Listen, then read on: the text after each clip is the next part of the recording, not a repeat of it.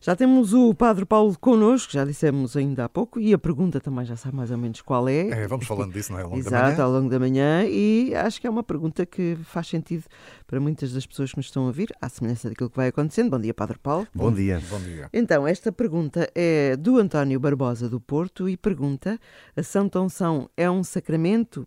Se sim, qual o efeito e quando foi instituída? Bom dia uma vez mais a todos e bom domingo. Uh, e a pergunta que, que hoje nos é enviada toca aqui um, um dos sete sacramentos. Uh, de facto, ele é um sacramento, é assim, é já a primeira, primeira parte da resposta. Ele é um sacramento, um dos sete sacramentos, e a par do, do sacramento da penitência ou da reconciliação, uh, faz parte dos chamados sacramentos da cura. Uh, a penitência, a cura espiritual, a cura dos nossos pecados, a Santa Unção, a cura corporal, a cura da, da nossa enfermidade. Uh, e esta unção, assim também chamada unção pastoral dos doentes, ou Santa Unção, é, é de facto um sacramento criado por Cristo, pelo Senhor Jesus, que, enfim, é, é fácil de perceber por aquilo que os Evangelhos nos apresentam, que é esta solicitude permanente que Jesus tinha para com os doentes, para com os enfermos. Uh, em momento algum, Jesus era indiferente para com o sofrimento dos doentes e atendia-os. E muitas vezes a seu pedido os curava, uh, os consolava, uh, lhes dava também algum alívio.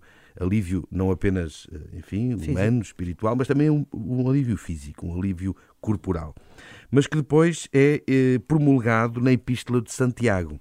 A epístola, uma das epístolas católicas, a Epístola de, de Santiago, do apóstolo Santiago, em que ele, a certa altura, ele, ele diz isso mesmo na, na, neste texto sagrado. Algum de vós está doente, diz Santiago no seu texto, chama os presbíteros da igreja para que orem sobre ele, ungindo com o óleo em nome do Senhor. A oração da fé salvará o doente e o Senhor o confortará, e se tiver pecados serão perdoados. E é em obediência a esta, a esta afirmação de, de, de Tiago, que no fundo acaba por ser uma instituição uh, por inspiração divina daquilo que ele já via acontecer na pessoa do próprio Cristo, uh, que a Igreja sustenta também a prática deste sacramento. Sacramento este que, por isso, não é de, de, de, direito humano, direito positivo, não é, não é, não é, não é, não é uma legislação feita pela Igreja, é uma obediência à ordem do Senhor Jesus por, enfim, por, por, por também instituição no, no, texto sagrado do apóstolo São Tiago, e assim a Igreja hoje continua também uh, a atender com toda a solicitude os doentes e a administrar-lhes este sacramento. Este sacramento que é, como disse há pouco, um sacramento da cura, que procura também a cura dos próprios doentes. E é um bocadinho este o espírito do próprio, do, do, do próprio sacramento, não são dos doentes, Portanto, ele é um, um sacramento instituído por Cristo, uh, sublinhado na, na, Epístola de Santiago e que a Igreja continua uh, a exercer e a realizar e a administrar a todos aqueles que o pedem. Padre Paulo, podemos complementar aqui, eh, eventualmente falando, no fundo, quem é que pode pedir, não é? A Santa Unção, enfim, será a família, os próprios? Eu julgo que dependerá das circunstâncias, não é? E já agora, em que situações é que pode ser pedida?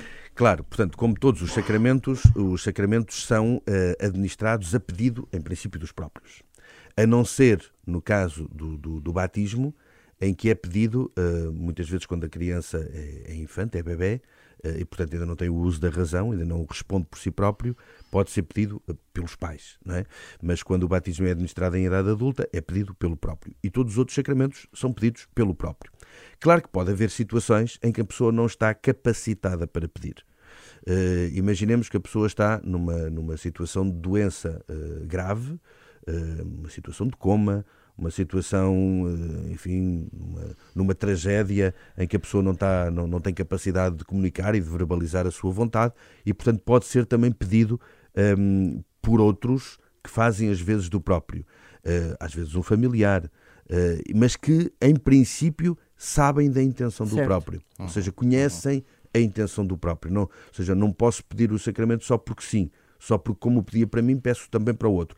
Há que haver também um respeito pela fé que o outro professa, porque, em princípio, em princípio e no fim, a administração dos sacramentos supõe a fé nos sacramentos. Portanto, uma pessoa que não tem fé católica, ou seja, que não acredita uh, no efeito e na graça do sacramento, também não faz sentido pedir o sacramento. Aliás, nós também vemos muitas vezes, há bocadinho estávamos a falar uh, do, do, da, da, razão de ser do sacramento, e nós, uh, há bocadinho quando estava a dizer que é instituído por Cristo, quantas vezes Cristo, na sua solicitude para com os doentes, e depois da cura, dizia: Foi a tua fé que te salvou. É verdade. Foi a tua fé que te curou. Ou seja, a ação da, do, do próprio milagre, a ação da própria cura, a ação do efeito da graça do sacramento não vem apenas uh, de uma forma misteriosa, automática, mágica, mas vem também como resposta de Deus, como graça de Deus àquilo que é a fé do ser humano, àquilo que é, no fundo, o que o ser humano também espera e acredita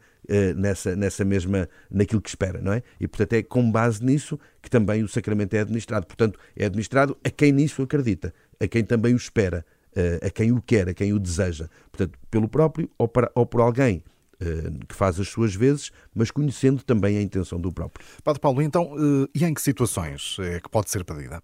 Sim, de facto, a unção dos doentes pode ser pedida em situações distintas. O normal é ser administrada àqueles doentes que se encontram em perigo de vida. Eh, e, portanto, eh, essa é um bocadinho assim a regra geral. Mas em qualquer situação de enfermidade grave, de uma doença grave, numa situação, por exemplo, antes de uma intervenção cirúrgica também delicada, eh, a Santa Unção pode ser pedida. E também em casos de velhice, numa pessoa de idade avançada, que se estima que já está perto do final da sua vida, também pode ser administrada a, unção dos doentes. E o que é curioso é que este sacramento não é administrado ou não, ou não é exclusivamente administrado uma vez na vida como antes da reforma litúrgica acontecia com o sacramento eh, que se chamava na altura eh, da extrema unção, era apenas administrado uma vez, com eh, a reforma e com a, a, mudança foi, foi, foi alterada esta prerrogativa e o sacramento pode inclusivamente eh, ser recebido por mais vezes, nomeadamente, por exemplo, se a pessoa estava doente, uma doença grave, eh, recebeu a unção dos doentes, mas piorou na sua doença, ou até melhorou e depois recaiu na sua doença, pode de novo voltar a receber a, a Santa Unção. Portanto, são, em, são várias as situações em que se pode administrar o sacramento e se pode, inclusivamente, repetir essa administração do sacramento. Muito bem. Padre Paulo, muito obrigada por ter passado por cá uma vez mais. Obrigado. No próximo domingo à mesma hora, no sítio do costume. Está bem? É verdade. E com outra pergunta, que, enfim, se tem essa pergunta aí disponível, é, é só enviar, é muito simples. Uh, pode enviar por e-mail antonio.ferreira.rr.pt, dina.isabel.rr.pt, pelo telemóvel, pelo WhatsApp da Renascença, é o 96 2007 500 e já agora uh, deixo-lhe o convite também para visitar a página uh, das pequenas grandes coisas uh, em rr.sap.pt porque estão lá as respostas do Padre Paulo Franco e muito mais também e ainda programa. em qualquer plataforma de podcast, que isto aqui é a solução para toda a gente. É, exatamente, em todas. Obrigada, Padre Obrigado Paulo, a todos, um bom domingo. Bom domingo.